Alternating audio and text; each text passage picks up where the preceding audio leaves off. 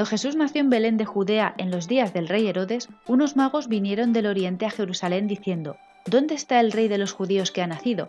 Porque su estrella hemos visto en el oriente y venimos a adorarle. Con esas palabras, San Mateo describió en su Evangelio cómo en la noche del nacimiento de Jesús una estrella apareció en el cielo y guió a los tres reyes magos hasta el pesebre en el que se encontraba el Mesías. ¿Pero a qué astro se refería el texto y dónde está en el firmamento?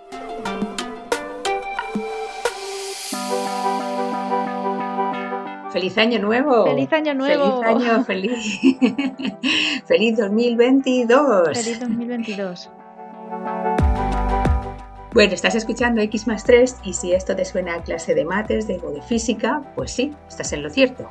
Pero no te creas que nosotras te vamos a dar una clase de ciencias, estamos aquí para contarte precisamente eso que nunca te cuentan en esas clases. Somos Ana Rota y Ana Peña. Y en plenas navidades, qué mejor tema que los Reyes Magos. ¿Has escrito ya la carta? Porque si no has escrito ya vamos tarde. sí, sí, ya está la cosa un poco chunga. Está avanzada ya. Pues hombre, a ver, a ver. En mi casa se escribe más a Papá Noel. La verdad es que lo gordo, gordo, digamos que se lo pedimos a Papá Noel. Y bueno, Papá Noel ya vino y como siempre, mucha ilusión y todo eso.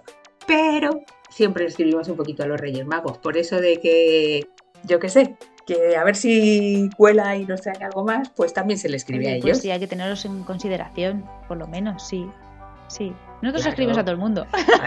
Luego ya. Que no, se, que no se ofendan. Que no se, para eso, para que no se ofendan y nos tengan en cuenta. Luego ya, pues según se porte el público, pues así actúan. Tanto los reyes como Papá Noel de diferentes partes que vienen. Además, eh, mira, si es que escribir no cuesta nada y oye, que si cae algo, pues cae, ¿no? Pues sí, efectivamente. Pues sí, lo que, lo que mejor venga. Pues nada, hemos empezado diciendo que los Reyes Magos fueron siguiendo una estrella. ¿Qué nos dirían en clase de física que es una estrella, Ana?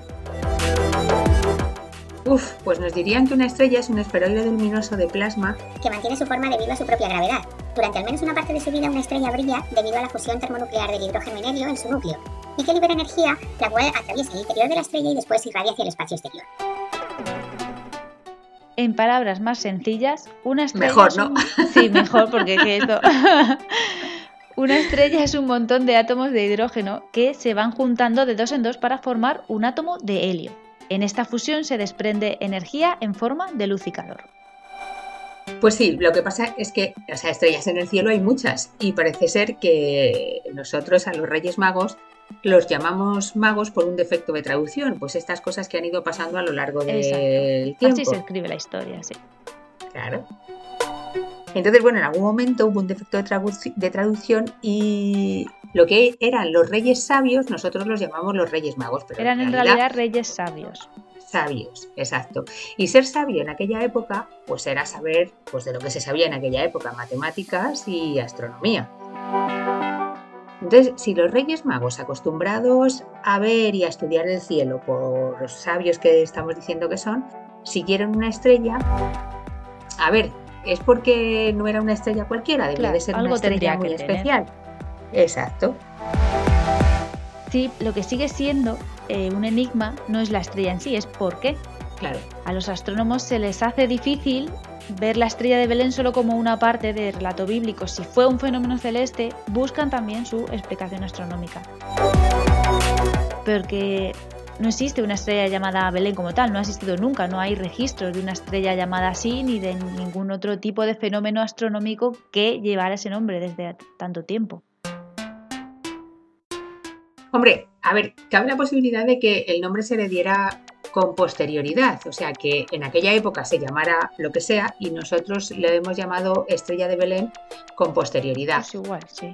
Lo que pasa es que, bueno, eso es una, digamos, como, es como, como la consolación, ¿no? Como no encontramos nada, pues vamos a decir que es que le llamamos Estrella de Belén con posterioridad. Porque le pillo allí. ¿Sabes? claro. Pero vamos, eh, eso es poco probable. Entonces, los astrónomos llevan siglos analizando todos los fenómenos que ocurrieron en el cielo por aquella época y no sé, pues se han elaborado varias teorías, aunque yo qué sé, pues eso, que es un enigma. Que vamos a contar las teorías, pero que, sigue siendo un enigma. una de esas teorías dice que podría haber sido una nova. Una estrella es una acumulación enorme de átomos de hidrógeno que están en equilibrio. Por un lado, la fuerza gravitatoria tira de ellos hacia adentro y hace que se concentren en un punto. Y por otro lado, al estar tan juntos empiezan a reaccionar y a convertirse en helio, desprendiendo enormes cantidades de energía en el proceso y generando fuerzas de expansión que los expulsa hacia afuera. La estrella se mantiene mientras estas dos fuerzas estén equilibradas. Exacto, o sea, es un juego de equilibrios. Entonces, una nova se produce cuando la fuerza nuclear, o sea, la de expansión, la que hace que los átomos se vayan hacia afuera, cuando esa fuerza gana a la gravitatoria, a la que tira de ellos hacia adentro. Entonces, por alguna razón, la estrella recibe mucho hidrógeno del exterior ese hidrógeno se acumula en su parte externa como una especie de corteza, se calienta muy rápido y reacciona muy violentamente. todas las reacciones que tienen lugar, las reacciones químicas, o sea, cuando el helio se convierte, o sea, cuando el hidrógeno se convierte en helio, pues todo eso es muy violento. Entonces, la fuerza nuclear gana rápidamente a la gravitatoria y se produce una explosión hacia afuera. La estrella, pues entonces multiplica su brillo por mil durante unos días hasta que otra vez vuelve al, estado de equilibrio. Exacto. Pero esta teoría es improbable porque las novas se ven casi a simple vista, no tienen nada de especial y se tiene un registro de todas ellas desde la antigüedad y no aparece ninguna nova en fechas próximas al nacimiento de Jesús. Pues otra teoría eh, si no es una nova, también podía haber sido una supernova, que es otro tipo de estrella, pero que se da el fenómeno contrario. En las novas, la que ganaba era la fuerza de expansión. Bueno, pues en la supernova es todo lo contrario. La que gana es la fuerza gravitatoria. Cuando la estrella ha transformado todo su hidrógeno en helio y el helio también se ha juntado y lo ha transformado en elementos más pesados, pues llega un momento en que la fuerza gravitatoria es superior a la nuclear y colapsa hacia adentro, o sea, hacia sí misma. La fuerza, la fuerza gravitatoria atrae a todo hacia el centro y entonces en ese proceso se produce una, una explosión inmensa y muy brillante que dura también unos pocos días. Lo que pasa es que estas explosiones son muy poco frecuentes o sea, tampoco, tampoco frecuentes que se han registrado cuatro en los últimos mil años y además no se ven a simple vista. Entonces, a ver, claro, hemos dicho que son reyes sabios. Claro. Claro, tampoco. con una supervisión. claro, claro, claro. Entonces, eh, también es poco, es poco probable. Sí. Pues otra teoría también dice que puede que no fuera una estrella. O sea, después de todos años pensando que era una estrella, pues hay otra teoría que dice que no, a lo mejor no era ni una nova ni supernova. Eh, ni nova ni supernova. La estrella que ponemos eh, en el árbol de Navidad como símbolo a este, a este fenómeno no es solo un puntito dorado o plateado. Tiene también una cola, y cuando la dibujan los niños en los Christmas, pues tiene una cola eh, pues así muy grande y una gran estela por detrás. Algo parecido a un cometa. Entonces, en ocasiones se ha especulado también con la idea pues, de que fuera un cometa, no una estrella estrella. Sí, sí, también es una especulación, pero bueno, eh, es una idea. Un cometa es un cuerpo sólido compuesto de materiales que se convierten en gas con el calor del Sol. Entonces, el viento solar choca contra esos gases y los convierte en una especie de cola, o sea, porque lo que hace es echarlos para atrás, hacia atrás, o sea, hacia atrás en el, en el movimiento de lo que es el cometa. Entonces los convierte en una especie de cola o una estela parecida a la estrella que ponemos en la estrella de Belén. Por eso se ha especulado con, que, con que la estrella de Belén fuera un cometa. Los cometas tienen órbitas muy elípticas y pasan por la Tierra cada muchos años. El más famoso es el conocido cometa Halley. Sí, el cometa Halley. Yo vi el cometa Halley. ¿Ah, sí? Yo no sé, sí. Eh, a ver, yo no sé cuándo fue, pero en el 80 y no sé, tendría que buscarlo, pero creo que como en el ochenta y tantos, o sea, pasa cada setenta y pico años. Y a ver, no sé, pues yo igual tendría 20 años o 20 y algo, muchos, no sé. No, 20 muchos no, 20, muy pocos. Eh, sí, sí.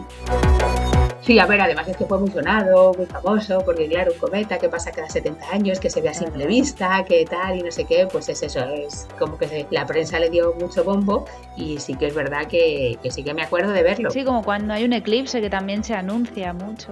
Exacto.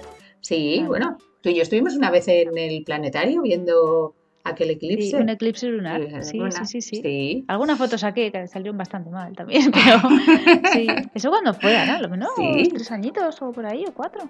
Joder, pues teniendo en cuenta, a ver, es que a mí se me pasa, o sea, ya pierdo la noción del tiempo, pero a ver, te llevamos dos años de pandemia. Entonces tuvo que ser, pues por lo menos hace cuatro años. Por lo menos hace No cuatro, sé, no me acuerdo. Cómo Sí, pasa sí. el tiempo, ¿eh? Ya ves.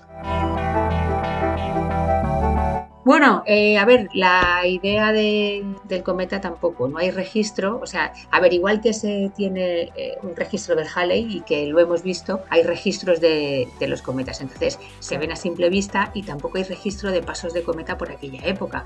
Entonces, bueno, es una idea, pero... Sí, que se le puede dar un poco de vuelta, pero a lo mejor los tiempos Sí. no cuadraron, pero porque no, no se centró en los tiempos, sino en los fenómenos. Yo que sé, igual. Es que una teoría como poder puede ser. Sí, ¿Y la eh, conjunción? a ver, lo que pasa es que... es- conjunción. conjunción planetaria. como decía aquella, ¿no? Ay, por Dios. Sí, sí, sí. Bueno, esta parece que es la opción más plausible, aunque tampoco está del todo clara, pero parece que es como la que se le da mayor credibilidad. Una conjunción, aparte de aquellas palabras, pues una conjunción es una alineación eh, de planetas o de astros. O sea, varios planetas que desde la Tierra se ven como si estuviesen alineados. Entonces, a partir del análisis de registros astronómicos, históricos y bíblicos, pues se ha llegado a la conclusión de que hacia el año 6 antes de Cristo ocurrió una conjunción que es extremadamente extraordinaria. Algo muy particular. Sí, algo muy particular que se da además, bueno, cada muchísimos años. Durante este alineamiento, el Sol, Júpiter, la Luna y Saturno se hallaban en la constelación de Aries. Según relata Grand Mathieu de la Universidad de Notre Dame, la presencia de Júpiter y la Luna significaba el nacimiento de un líder con un destino especial. Saturno era un símbolo de vida, al igual que la situación de Aries en el equinoccio de primavera. El hecho de que el alineamiento se diera justo en Aries implicaba que alguien muy importante acababa de venir al mundo. Tú fíjate que, que romántico todo, que, que- sí. que es- Claro, eh, además es que, o sea, a ver, la teoría sostiene que los reyes, eh, reyes magos o sabios astrónomos, sabios. claro, pues ellos podrían haber detectado este alineamiento y haber reconocido su simbolismo. Porque esto, pues esto que tú dices que tan romántico, tan esto, sí, ahora nos parece muy romántico, muy bonito y muy, y eso, como muy historia, poético. Chica, no sé, Claro, como poético. historia. Sí, eso es más el. Pero en aquella época esos, esos simbolismos se tenían mucho más en cuenta, o sea, ellos eh, se les daba mucha más importancia. Entonces, si es verdad que estos reyes eran tan, estaban tan instruidos y, y, bueno, reconocieron el, el alineamiento, pues a lo mejor eso sí que lo han contado o lo han eh, interpretado como la estrella que ellos tenían que seguir. Nosotros hemos dicho que esto es una estrella, pero ellos en realidad lo que seguían era ese alineamiento. Tú fíjate, mira, decíamos que era, que era extraordinario. El próximo alineamiento no se dará hasta dentro de 16.000 años, un alineamiento semejante. Pues sí que es O sea que-. No creo que nos pille. era extraordinario. Vamos a estar bueno No, dentro de eh, 16.000 años. Igual, igual, vamos, no sé, la crema antiarrugas tiene que hacer Sí, mucho tiene efecto. que mejorar mucho para entonces, sí. Sí, Sí, sí, sí. pues sí, bueno, esta teoría del alineamiento pues parece la menos mala de todas, pero tampoco está aprobada del todo. Hay seis años de diferencia, seis años arriba, seis años abajo, de lo que abajo, podría bueno. suponer, claro, o sea, eso supondría una revolución en cuanto a la fecha de- del nacimiento de Jesús que tanto se celebra y además sostiene esta teoría que nació en primavera y no en invierno. O sea, que eso ahí había gran parte de la población que no estaría muy de acuerdo. Claro. Esto no Sí. es tan extraño porque es algo que ya se ha dicho en otras ocasiones, ¿eh? que no hemos destapado aquí ningún melón extraño. ¿eh? Sí, hombre, a ver, tendríamos un problema con la Iglesia Católica porque, a ver, si el nacimiento de Jesús eh, se mueve seis años, igual ellos tienen algo que decir, entonces, no sé. Pero bueno, sí que es verdad que eh, ahí muchas veces se ha dicho que, que Jesús nació en primavera, no en invierno. Nosotros lo celebramos en invierno, pero que realmente no era invierno. No era invierno, Pero bueno, era- no sé. era época primaveral. Estaban ahí los Sí, pastores. ahí se queda. Ahí queda. Exacto. Esto es otra teoría. Otra teoría. Si, Nosotras hemos cantado, A ver, los astrónomos, claro, nosotros hemos contado. Si los astrónomos en algún momento se ponen de acuerdo y, y se demuestra la que es, pues oye, que nos lo digan. Pues sí, sí, sí. Nosotros, sea como sea. abiertos estamos a cambiar los calendarios ahora. A mí no me importaría adaptarme a un nuevo calendario, la verdad. Bueno, Total. a ver, ya. De cambio se, total, se ya, hace ya. la, la historia. O sea que- Claro, sí, sí. En fin, a nosotros, pues eh, la estrella de Belén seguirá siendo un enigma y a Pues nosotros sí. solo nos queda disfrutar de la magia de las Navidades. Pues así sí. que, bueno, pues Sí, oye, que esperamos que, que los reyes vengan. Hayáis escrito a Papá Noel o a los reyes o a quien sea, pues si Papá Noel ha venido, bien, y si no, pues eso, que lleguen los reyes guiados por una estrella o por un GPS, pues Oye, oye, pues sí, oye, pues con que vengan, GPS. como quieran. Que vengan como quieran, pero que vengan, ¿no? Sí, pues muy bien. Eso, sí, sí, que sí. vengan. Y si ven que no dan abasto, que tiren de correos. Que tienen de correos y de Amazon. Eso, Claro que se adapten a la nueva situación. Desde la pandemia el servicio de distribución de Amazon está muy desarrollado. Sí, sí, sí, oye, Así que- no que por viendo venga, ¿no? Así que sí. claro.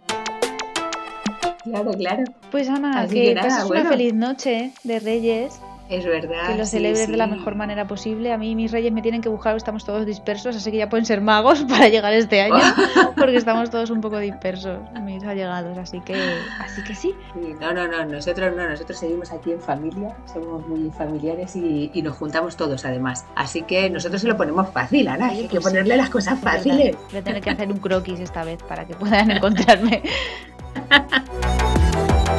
Bueno, pues nada, eso, que os traigan muchas cosas los reyes, que tengáis un feliz año y hoy tampoco hay libro, no tenemos es verdad, no, Pero no bueno, hemos recomendado. No, no hay libro, no nada. hay libro. Nada, el que os traigan los reyes ese a por todas, a leerlo. Es verdad, dijimos, dijimos que quien pidiese libros a los reyes que nos lo contase, lo dijimos en el episodio anterior, así que oye, pues si alguien Seguimos se anima, comentarios. aquí. Ahora el libro Sí. de los reyes, tenéis que contar. Eso es. Así que nada, bueno, recordamos Recordad eso, que tenemos un Discord de ayuda que es para estudiantes de su bachillerato y podéis encontrar muchos ejercicios resueltos, vídeos y bueno, todo tipo de recursos y sobre todo preguntar todas las dudas que os surjan sobre mates, física o química. O sea, si los Reyes o Papá Noel nos han traído unas notas de 10, pues nosotros os echamos una mano. Así que nada, Pues nos pues, eh, Hasta el próximo nos programa. despedimos. Recordaros, como siempre, que este podcast pertenece a la red de podcast Podcastidae y que se puede escuchar en todas las plataformas de podcasting. Y también os podéis encontrar con las notas del programa, con el resto de, recomendaciones y de episodios en la web podcastidae.com barra x 3. A nosotras, por nuestras cuentas personales, yo dejo mi Twitter, que soy arroba pserranoana. Y yo dejo el mío, que soy letras-ciencia. Vale, fenomenal. Pues ahí estamos. Nada, allí, allí estamos, allí os recibiremos. Muy bien. Un besito para todos. Un abrazo muy grande. Feliz año. Un abrazo. Adiós. Adiós.